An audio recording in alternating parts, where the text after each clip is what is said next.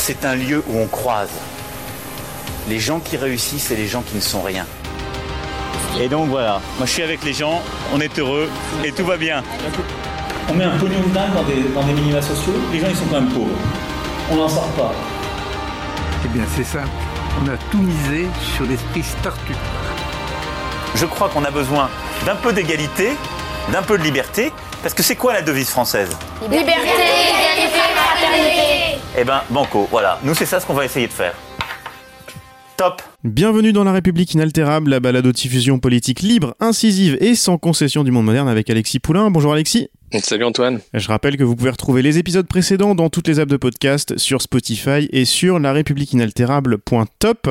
Vous pourrez par exemple réécouter l'épisode publié lundi qui était un nouveau numéro de Au calme, les conversations proposées par Le Monde Moderne.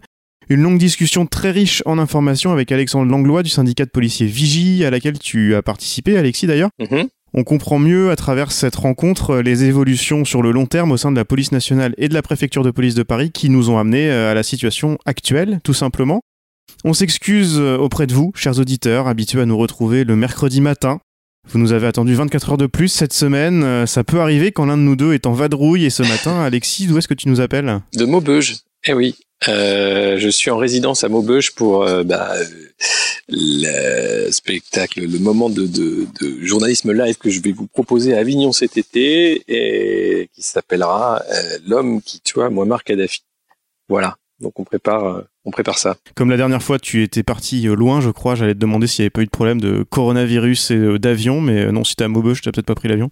Bah écoute, non, j'ai pris le train, hein, mon bon TER, euh, tout va bien pour le moment, on n'est pas confiné encore. Pas comme le PSG qui fait Paris-Dijon en, en avion, en 737. C'est ça. une, 1h30, hein, Dijon-Paris en train, mais bon, c'est c'est sûr qu'en avion, c'est toujours mieux. La semaine dernière, nous avons publié l'épisode euh, à l'heure le mercredi, mais certains auditeurs nous trouvaient quand même trop lents, puisqu'ils attendaient notre point de vue sur, je cite l'un d'entre vous, la bite à Benji. Ah. On avait dit que c'était la bite qui cachait la forêt, c'était d'ailleurs le titre de l'épisode Ouais. de la semaine dernière. Euh, Je vous invite à aller réécouter ça. J'ai envie de repartir de là ce matin, Alexis. On va parler évidemment beaucoup de la République en marche et on va parler des retraites. On avait notamment longuement discuté des réactions délirantes des médias et des politiques sur cette histoire d'anonymat des réseaux sociaux Ouais. euh, complètement hors sujet dans cette histoire. D'ailleurs, je sais pas si t'as vu le, la une du point de cette semaine explique que le grand défi du siècle, c'est l'anonymat et les petits secrets. Ouais. Euh, bon, c'est intéressant.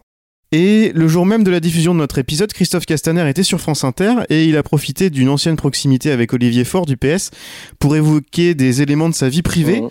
Encore une preuve que le problème, ce n'est ni les réseaux sociaux, ni l'anonymat, c'est juste la bêtise. Bah ouais, le, le problème c'est la REM.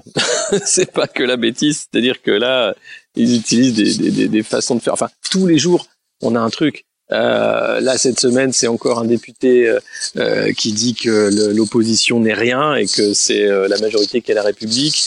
Euh, c'est, enfin, cette, cette réforme des retraites, c'est n'importe quoi. Euh, tout ça pour sortir un 49.3 pour faire passer euh, quelque chose dont ni euh, les syndicats, y compris le MEDEF, ni les Français ne veulent. Personne n'en veut de cette retraite, à part Emmanuel Macron qui, qui en fait finalement un point d'honneur pour dire moi j'ai été élu pour réformer. Mais, mais c'est c'est scandaleux ce qui se passe en fait. Moi, j'ai été élu pour faire, donc je fais.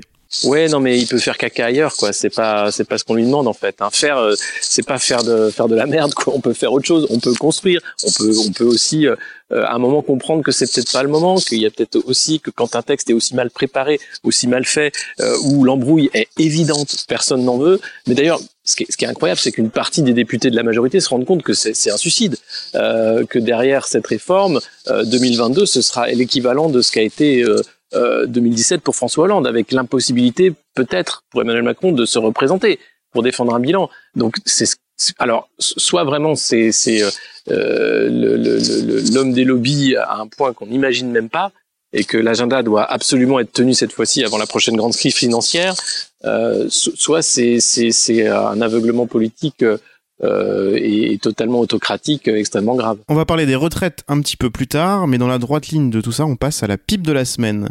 Quand je vois parfois des simulations qui sont faites, il y a des journaux qui en ont sorti, c'est de la pipe complète, hein. C'est de la pipe complète, hein. La pipe de la semaine, c'est pour Agnès Buzyn et tout La République En Marche. Hein. T'as commencé en disant le problème, c'est la REM. Écoute, je crois que c'est un slogan qu'on va pouvoir euh, Ouais. récupérer au moins pour cet épisode et, sur, et plus si affinité. La ministre avait quitté son poste en larmes pour se sacrifier pour le chef en reprenant la place du candidat Benjamin Griveaux à la mairie de Paris. Et dans le plus pur style des candidats à la République en marche, elle s'est directement mise à travestir la réalité. Je, je, dis pas mentir, bon, Bah, on, si. on va dire travestir la réalité Ouais. en tout cas. Avec cet épisode euh, incroyable où elle attaque Anne Hidalgo, la maire sortante, pour sa non-préparation de Paris à une possible euh, pandémie, comme celle qui menace en ce moment justement. Elle devait bien se douter que la mairie de Paris allait ressortir les courriers qui disent l'inverse de la ministre Agnès Buzyn datés d'il y a à peine 15 jours, mais peu importe, c'est pas le problème. Non. On a un peu le même style à Rennes, euh, je crois que je t'avais envoyé ça, on a la candidate qui dit que le chômage a augmenté sous la dernière mandature pour attaquer l'équipe sortante. Quand son compagnon, euh, le député LREM qui euh, repasse des maillots de foot sur Twitter, se félicitait de l'inverse il y a un mois, parce qu'ils se félicitaient tous que le chômage baissait partout en France, évidemment. Eh oui. Et le directeur de l'agence d'urbanisme euh, qui se répandait aussi en, en louange et en, en, en autocongratulation aussi pour la métropole au mois de juillet. Et ce monsieur est maintenant colistier de la République en marche. Euh, c'est que quelques exemples, hein, évidemment. Plus c'est gros, plus ça passe. C'est ça l'idée qu'il y a derrière? C'est la stratégie de la sidération. Enfin, il y avait l'article aussi de de Benjamin Morel que tu connais bien, je crois, Ouais. euh, sur- que tu croises des fois sur les plateaux là, qui, qui qui bon. parlait de de ça euh, à propos de Sibet NDI. Super article, je vous le mets dans les notes de, de l'épisode. C'est ça en fait, c'est la sidération. Plus c'est gros, plus ça passe. Et maintenant, euh, on essaye de fatiguer au maximum. Oui, c'est c'est ce qui a permis à Trump de- d'être élu. C'est ce qui permet en fait de dire qu'on est dans une ère de post-vérité, c'est-à-dire que la campagne, c'est parole contre parole et que la parole finalement n'a plus aucun poids sur la vérité. Euh, L'idée, c'est de, de, de créer euh, finalement un, un narratif, ce qu'on appelle les, les moments, les séquences. Hein, c'est ce c'est ce qu'aiment les politiques en fait, à, à, à se mettre comme ça en scène. Euh, et finalement, la, la, la vérité, souvent, c'est embêtant. Donc, on préfère inventer sa réalité, inventer euh, ce- cette façon de, euh, de se mettre en scène pour, pour avoir le beau rôle. Ce qui est terrible, c'est que derrière, ça décrédibilise encore davantage euh, la position des politiques dans un moment qui est quand même extrêmement délicat pour nos démocraties et qui va faire que précipiter euh, davantage le discrédit. Mais on a ça, euh, euh, enfin, euh, il y a eu aussi Mediapart qui a sorti cet entretien entre El Kabash et Hortefeux où El Kabash en fait passe les plats avant l'interview qu'il va faire à la radio pour l'expliquer ce qu'il doit dire. C'est-à-dire que euh, évidemment les gens n'ont plus confiance ni dans les politiques ni dans les médias parce que la vérité, la réalité, tout ça c'est inventé. Il y a une façon de dire que les gens qui jusqu'à présent avaient la figure d'autorité, avaient le droit de parler pour les autres, ceux-là, en fait, on se rend compte qu'ils n'ont fait que nous mentir, euh, que mentir à, à longueur de temps pour euh, finalement qu'on accepte une réalité euh, inacceptable, l'explosion des inégalités, la pollution, enfin. C'est ça que je trouve quand même étrange. C'est loin d'être les premiers Non, à le faire. ils le font évidemment. mal. Ils, ils le font très mal et puis les temps ont changé. Ils le font mal et puis en plus, à chaque fois, ça, devient tellement gros qu'ils savent très bien que n'importe qui, en, allant chercher euh, deux courriers par-ci, euh, une déclaration euh, d'il y a deux mois par-là, va, les mettre dans leur contradiction. Mais Oui, mais ils s'en foutent complètement. Et puis on est dans une dérive sectaire, c'est-à-dire que aujourd'hui, ceux qui votent pour Emmanuel Macron s'en foutent. Ils pourraient dire n'importe quoi. Ils voteront pour lui par principe et pour ses équipes par principe. Euh, peu importe si ce qu'il dit c'est n'importe quoi, c'est juste qu'il faut défendre leur champion. Euh, et, là, on, est, on, quitte totalement le, monde de la politique pour entrer dans celui de la croyance, de la foi. Enfin, c'est d'ailleurs ça la startup nation. Enfin, l'idée startup, hein, c'était aussi ça, croire en quelque chose d'un monde meilleur grâce à la technologie, etc. Euh, là, ce que fait la REM à la politique, c'est à peu près la même chose. Euh, c'est quitter totalement le, monde de la raison pour, entrer dans le, le monde de l'affect. Euh, et puis, assumant totalement de mentir, assumant totalement d'être ordurier. Euh, c'est le cas de, de Meir Habib qui dit euh, je les ai traités de connes, et ben j'assume. Mais qui qui assume? Assumer, ça veut dire quoi? Ça veut dire je vous emmerde en fait. C'est pas normal. Il y a des lois. Enfin, ça c'est du discours de haine. Et puis derrière, pour euh, que cette réalité inventée rentre davantage dans les esprits, eh bien cette majorité nous prépare des lois de censure pour éviter que eh bien les réseaux sociaux fassent ressortir les vérités qui dérangent, par exemple. Et on appellera ça discours de haine. Voilà. en tout cas, une des mesures phares de Benjamin Griveaux sera passée à la postérité, hein, restée intacte après l'affaire des vidéos intimes. Ouais. Le gouvernement s'est tempéré d'un problème qu'il Ah, avait ouais. euh, monté pendant la, la campagne, les punaises de lit. Ah oui, ils ont fait Euh, le candidat à la mairie de Paris s'en était inquiété. Alors voilà, le candidat à la mairie de Paris s'en était inquiété parce qu'il est touché par le problème et il va sans doute être comblé parce que le gouvernement a lancé un numéro vert, tu viens de le dire. C'est génial. On a longtemps cru que ce gouvernement était solutionniste, technologiste, start-upiste, comme tu, comme, comme tu veux, hein, c'est ce que tu disais tout de suite. Euh, un problème, hop, une appli ou une start-up et ça règle le problème. Mais en fait, non, euh, Non. ce gouvernement n'est ni solutionniste ni technologiste, il est juste euh, téléphoniste. c'est ça, c'est le. Alors je sais pas s'il y a, il y a un loup avec les plateformes d'appel derrière, mais en fait le, le, le, M de la République en marche, j'ai l'impression que c'est plutôt le M de Minitel quoi. Et tout est là pour l'appel quoi. C'est c'est euh, le coronavirus, bam, on a 3615 l'AREM. Ouais c'est ça. Là on a un 0800. Euh, le logement étudiant, bam, on a un numéro. Les punaises de lit, bam, on a un numéro. Euh, alors là pour la réforme des retraites c'est plus compliqué. Il y a pas de numéro là. Il y a plus personne qui répond. Euh, violence policière, c'est pareil. Allô, place Beauvau, ça répond pas, place Beauvau.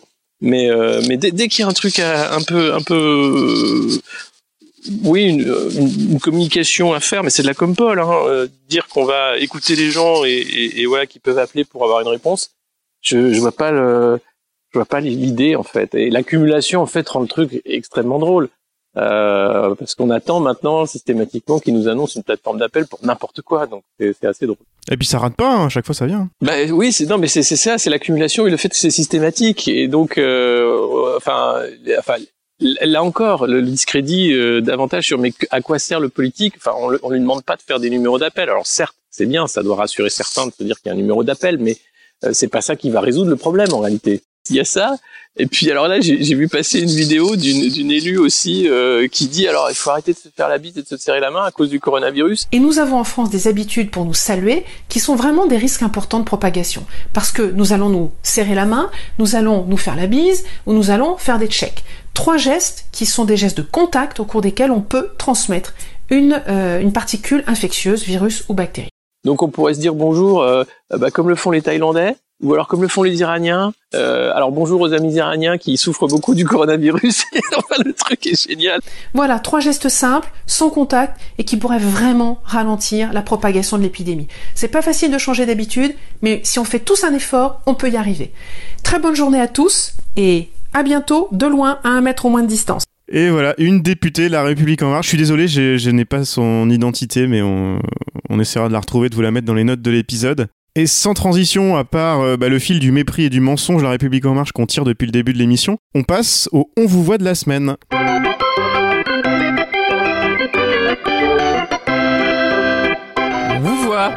Vous voit, vous voit, vous voit, on vous voit. et on va parler de la réforme des retraites à l'Assemblée. Les macronistes dénoncent l'obstruction parlementaire, notamment des députés insoumis, mais les autres groupes euh, participent.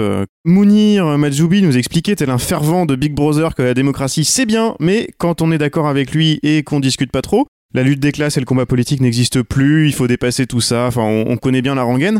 Pourtant, quand on regarde ce qui se passe, on voit surtout des débats sur le fond qui leur met le nez dans leur caca et leur texte bâclé et injuste quand il est lisible.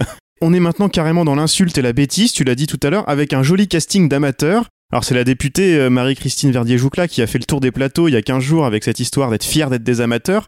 Et d'ailleurs, c'est devenu une bonne cliente. Elle est invitée partout. Faut dire qu'on rigole bien avec elle. On est prêt à en débattre avec eux, mais ils ne veulent pas. En fait, ils battent en retraite. Le message est passé. Merci pour, pour cet échange. Ouais. Pour cet échange. Ouais. Pour cet échange. Ouais. Et je voulais parler avec toi des rapporteurs de cette loi. Euh, la première à s'être fait remarquer, on s'en souvient, c'était bien sûr Corinne Vignon. Il ne s'agit pas de capitalisation.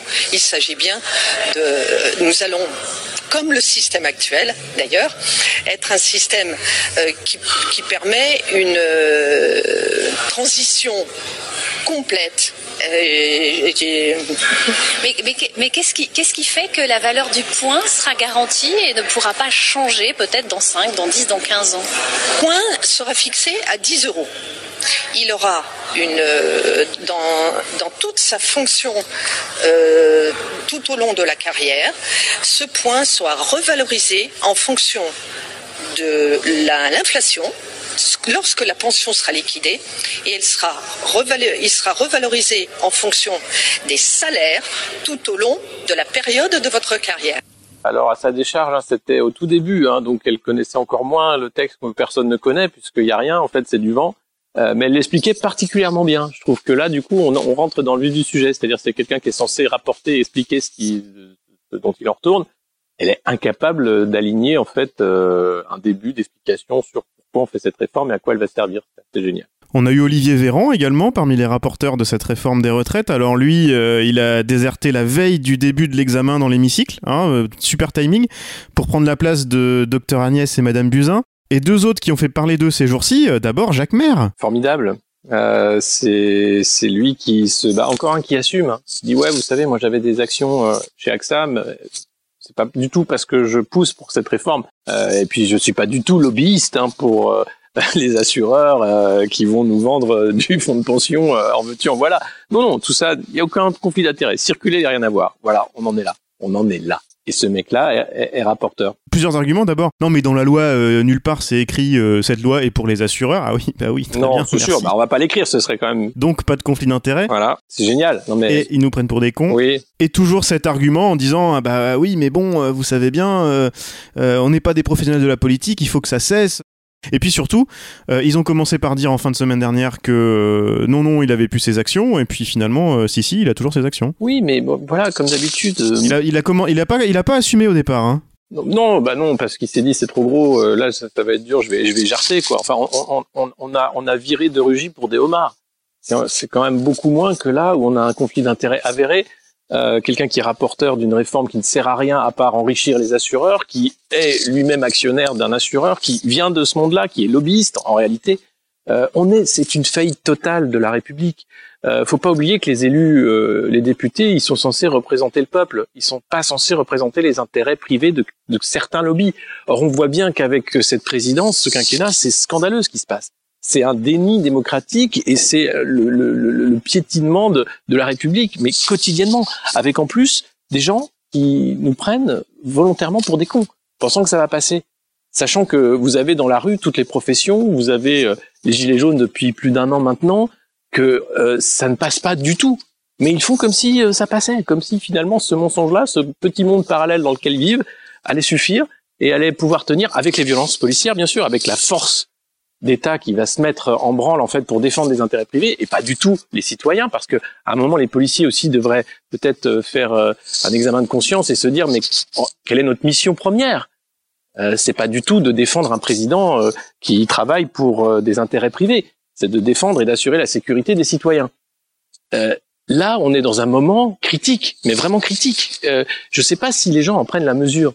Moi j'ai l'impression que ça fait plusieurs mois maintenant, depuis le début de la République inaltérable, que euh, je, je, je, suis atterré et que j'alerte sur la, la, glissade terrible qui est en train de se faire, y compris sur la surveillance généralisée qu'on veut mettre en place. Euh, mais mais, mais c'est pas quelque chose euh, qui devient mainstream, on va dire. Euh, la sphère politico-médiatique tient bon et, et, fait en sorte que euh, cette glissade, eh bien, on, on, la déguise en quelque chose de tout à fait normal. C'est totalement anormal ce qui est en train de se passer. C'est totalement antidémocratique. Alors sur tous les plateaux, ils ont, ils ont commencer aussi à conditionner au fait que le gouvernement, euh, malgré cette majorité incroyable euh, de députés Godillot, va être sûrement certainement obligé de passer par le 49-3. Alors obligé, obligé parce qu'ils veulent que ce soit fini avant les municipales, parce que sinon euh, même cette obstruction parlementaire n'empêche pas du tout de discuter du texte et de, et de le voter. Alors, ça ce, prend un ce peu texte, de temps. il est oui, ni fait ni à faire, en fait, ça sert. Bachelier dont on parlait tout à l'heure, qui repasse des maillots de foot sur Twitter pour la campagne de, de sa compagne à Rennes, nous a expliqué que c'était tant d'euros euh, par jour euh, au Parlement et que enfin, voilà, ils ont toujours que cette logique euh, comptable là. Oui, comptable, Donc ça a l'air de passer un petit peu. Hein, les gens sont ok, d'accord, ouais, bon ça coûte, ça nous coûte cher. euh, allez, on y va, 49.3, merci, bonsoir. Mais Non, quand non, même, non, ça non. se fissure, ça se fissure quand même largement. Et puis pour finir, euh, un autre rapporteur dont je voulais te parler, tu, tu l'as évoqué un tout petit peu au début de l'épisode, ce Nicolas Turquois, dont certaines interventions en commission avaient déjà été assez incroyables. le sujet, la pénibilité, elle peut être réelle, elle peut être réelle, elle peut être physique, mais elle est aussi parfois beaucoup dans la tête. Et quand vous vivez avec une passion, la pénibilité, elle n'est pas vécue de la même façon. Et donc pour les agriculteurs, il faut sûrement euh, avoir des réflexions sur le sujet. euh, euh, il faudra s'y pencher, mais mais il faut aussi avoir une autre appréhension de la vie au travail. Et moi, je, je, je, je l'ai redit, le travail peut être source d'épanouissement. Et en agriculture, il y a beaucoup d'agriculteurs qui s'épanouissent dans leur métier. qui se fout, qui se fout totalement de la gueule du monde euh, à l'Assemblée. J'ai été atterré parce qu'il y a eu beaucoup euh, l'extrait où il dit euh, c'est nous la République, vous n'êtes rien Mhm. là, en reprenant euh, les mots, les mots de, du, du patron. Mais c'est surtout tout- toute cette tirade avant où comment il essaye d'expliquer comment ils, ils ont décidé que c'était à partir de la génération 75 où il part dans des délires pas possibles. Je vais vous donner un scoop, je vais vous expliquer le choix de l'année 1975. Donc, en fait, Et c'est une première, le ministère a accepté de discuter avec le rapporteur que je suis sur le choix de l'année. En fait, initialement, nous avions pensé 1976. Monsieur le ministre, en 1976, avait un choix. Moi, j'avais un choix. Moi, je me rappelais de 1976 pour la chanson Gabriel. Et monsieur le ministre, c'était plutôt pour Dancing Queen. Mais nous nous sommes dit, nous nous sommes dit que nous nous sommes dit que 1976 allait cibler, allait rappeler un mauvais souvenir aux députés. 1976 allait rappeler un mauvais, un mauvais souvenir aux députés Joannico et les poteaux carrés de Saint-Étienne. Donc nous avons pas retenu 76. Qu'est-ce que c'est que ce délire? Mais c'est, c'est, on, on vit un délire, euh, c'est-à-dire que ces amateurs fiers qui nous prennent pour des cons euh, se rendent pas compte du mal qu'ils font euh, de manière durable, à l'image euh, de, de la démocratie, à, à la confiance qu'on peut avoir dans les institutions. Euh, ceux qui aujourd'hui euh, finalement ont plus le sens de la mission euh, qui est celle de représenter euh, les citoyens, ils sont dans l'opposition majoritairement. Euh, et, et la, la, la, clique qu'on a là autour d'un président devenu roi, euh, parce que les institutions le permettent, euh, c'est scandaleux et, et, et, aucun contre-pouvoir. Et on voit la faiblesse en fait de la Ve République. C'est un moment où vraiment tout, tout, tout, tout, le monde est à poil, où tout tombe. Euh, et, et, on se dit mais mais qu'est-ce qui va se passer en fait? On est totalement dépossédé. Euh, et, malheureusement, ce qui risque de se passer, c'est en 2022 un taux d'abstention record et une élection volée, mais comme on n'a jamais vu ça volé par peu importe qui sera présent, mais euh, si c'est Macron-Le Pen, enfin, j'ose même pas imaginer euh, le scandale que ça pourrait être. Euh, donc il faut s'organiser dès maintenant pour penser euh, une sixième, pourquoi pas un mouvement constituant euh, de grande ampleur pour que les contre-pouvoirs s'organisent, pour que finalement euh, on arrête avec cette monarchie malade déguisée sous les habits de la République qui permet à un seul homme de tout décider jusqu'à au moindre candidat qui se présente à n'importe quelle mairie, jusqu'à qui va prendre la tête de tel comité, jusqu'à supprimer l'observatoire de la pauvreté parce que c'est embêtant les chiffres, jusqu'à voilà, c'est c'est c'est pas possible en fait. Euh, ce, ce ce pouvoir tel qu'on l'a créé, tel que De Gaulle l'a fait pour lui euh, quand il invente la cinquième, il, il arrive à sa fin. Enfin, on, euh, Macron en montre clairement les limites parce que lui a une vision du pouvoir totalement verticale, totalement autocratique euh, et extrêmement dangereuse pour, euh, pour la société. Mm. Et puis on parlait tout à l'heure de start-upistes et de technologistes, etc. Euh, la Startup Nation ne, s'arrête pas là. Euh, hier euh, après-midi, il y a le député Gaël Le Boec. Alors c'est l'île et Vilaine encore. Hein, je suis désolé, je prêche pour ma paroisse, mais quoique je suis, je suis pas forcément un fervent de tous ces gens-là, euh, qui nous sort un truc incroyable. Alors écoute, si tu as le temps en revenant de Maubeuge, viens, je, je t'emmènerai à Bain de Bretagne. Euh, à, Guy, Primessac, pardon, au sein de la permanence En Marche à Guy Primessac, Gaël Lobeek, député euh, La République En Marche, euh, nous explique Vous souhaitez mieux comprendre la réforme universelle des retraites en cours de débat dans l'hémicycle. Faites comme le comité En Marche de Bain de Bretagne, participez à l'escape game sur la réforme des retraites au sein de la permanence à Guy Primessac. Oh bordel. Euh, voilà. Euh, maintenant, nous un scénario de la salle. Vous travaillez pour le député Gaël Le Boec qui vient de se rendre à l'Assemblée nationale afin de récupérer la nouvelle réforme des retraites. Vous devez le rejoindre, mais avant cela, vous devez absolument passer à sa permanence récupérer le mémo sur les grands principes de la réforme. Problème, vous avez oublié le code de l'armoire où se cache le mémo et le temps joue contre vous. Vous avez 30 minutes pour retrouver le code et récupérer le mémo. Non mais c'est waouh waouh. Moi je je, sais, je, je sais pas. si je sais c'est euh... faut arrêter là. Bah là faut arrêter quoi. C'est en fait là faut arrêter. Voilà c'est tout. Moi je je dis euh, il faut faire un gros reset en fait euh, il y a un truc à faire, hein, mais euh, il le fera pas. C'est évidemment c'est euh, dissoudre l'Assemblée nationale, c'est dire on, on, revote quoi, on, on arrête quoi. C'est n'importe quoi là. Ce, ce, cette promesse de société civile, c'est n'importe quoi. Ce nouveau monde, c'est un mensonge. Richard Ferrand est toujours au perchoir, mis en examen bien entendu. Euh, c'est stop, reset, on recommence. Ouais, mais s'il fait s'il fait ça, il me prend une branlée. C'est comme euh, c'est comme pour le- l'histoire du référendum sur la réforme de retraite. Cette chère euh, et Ask PPG, euh, cette chère euh, Sibeth Ndiaye. Non, on n'a pas fait Ask Kellery d'ailleurs cette semaine. pas fait. La semaine Non, prochaine, que n'hésitez pas à nous poser vos questions. Euh, elle expliquait voilà qu'il fallait 65 référendums. Ouais. Enfin, ils- en fait, ils essayent juste de. Ils, ils parlent de convention citoyenne, de démocratie participative et compagnie, mais uniquement avec des des rôles consultatifs et surtout euh, aucun, rôle de décision et surtout surtout pas. Enfin voilà, surtout pas demander leur avis aux gens. C'est- scandaleux et, et- et comme tu disais, c'est la sidération, c'est-à-dire qu'on est dépossédé, on regarde ça, alors on peut en rire, mais à un moment on arrête de rire. Euh, et, et là, la, la colère monte et c'est pas pour rien que les gens sont autant en colère. Bah, je crois que c'est un peu le point où on en est, même dans la République inaltérable, à force de parler de tout ça toutes les semaines. Au bout d'un moment, ok, d'accord, euh, on rigole de Castaner, Ouais, de ses conneries, de Sibeth Ndiaye et compagnie, ou de ses, ou de ses députés rapporteurs, mais, mais, mais au bout d'un moment, c'est ce que tu disais, faut. Non, non, c'est plus drôle. on- Enfin, on ces gens-là sont irresponsables, dangereux, euh, méprisants, insultants. euh, ça suffit, quoi. C'est pas ça des élus du peuple, c'est pas ça des représentants, et c'est certainement pas ça la démocratie. Parce que justement, aujourd'hui, ils ont peur de toutes les élections, ils ont peur de leur ombre. Euh, faire un référendum, ce serait évidemment un désaveu.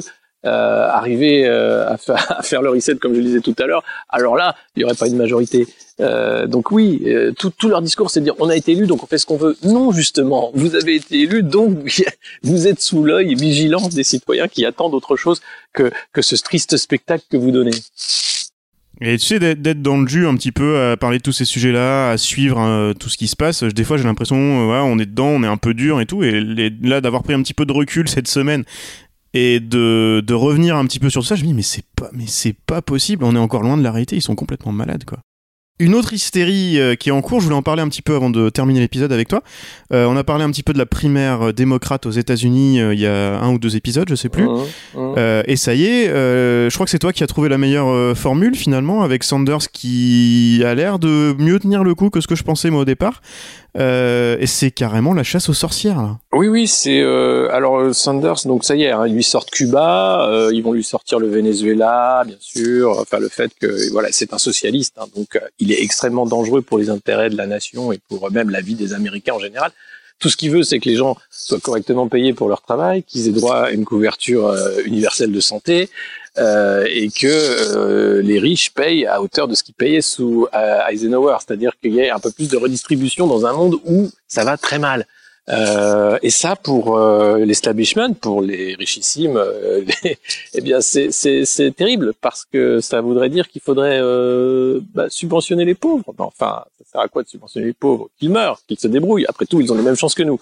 Euh, donc Sanders est socialiste. Et ça, et alors socialiste à l'américaine, donc autant dire que tout va bien. Hein. Euh, et ça, ça fait extrêmement peur à tout le monde. Et ah, ça va à tel point que la chasse aux sorcières, il y a, il y a la chaîne euh, ABC qui a suspendu un de ses journalistes parce qu'il a été pris en caméra cachée en train de dire que lui était socialiste et qu'il était d'accord avec Sanders.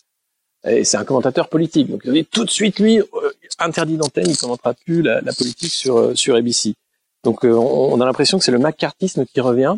Et puis, euh, et puis il y a Bloomberg qui est là pour euh, pour bugger la campagne en fait, pour être le milliardaire qui va s'opposer au milliardaire Trump. Mais c'est des amis, hein, euh, Bloomberg et Trump. euh, Donc c'est juste une petite mise en scène à, à coût de millions de dollars. On s'achète des campagnes et puis on fait un théâtre de marionnettes. Euh, tout ça est extrêmement triste. Enfin, on parlait de l'état de la démocratie chez nous, mais aux États-Unis, c'est inquiétant.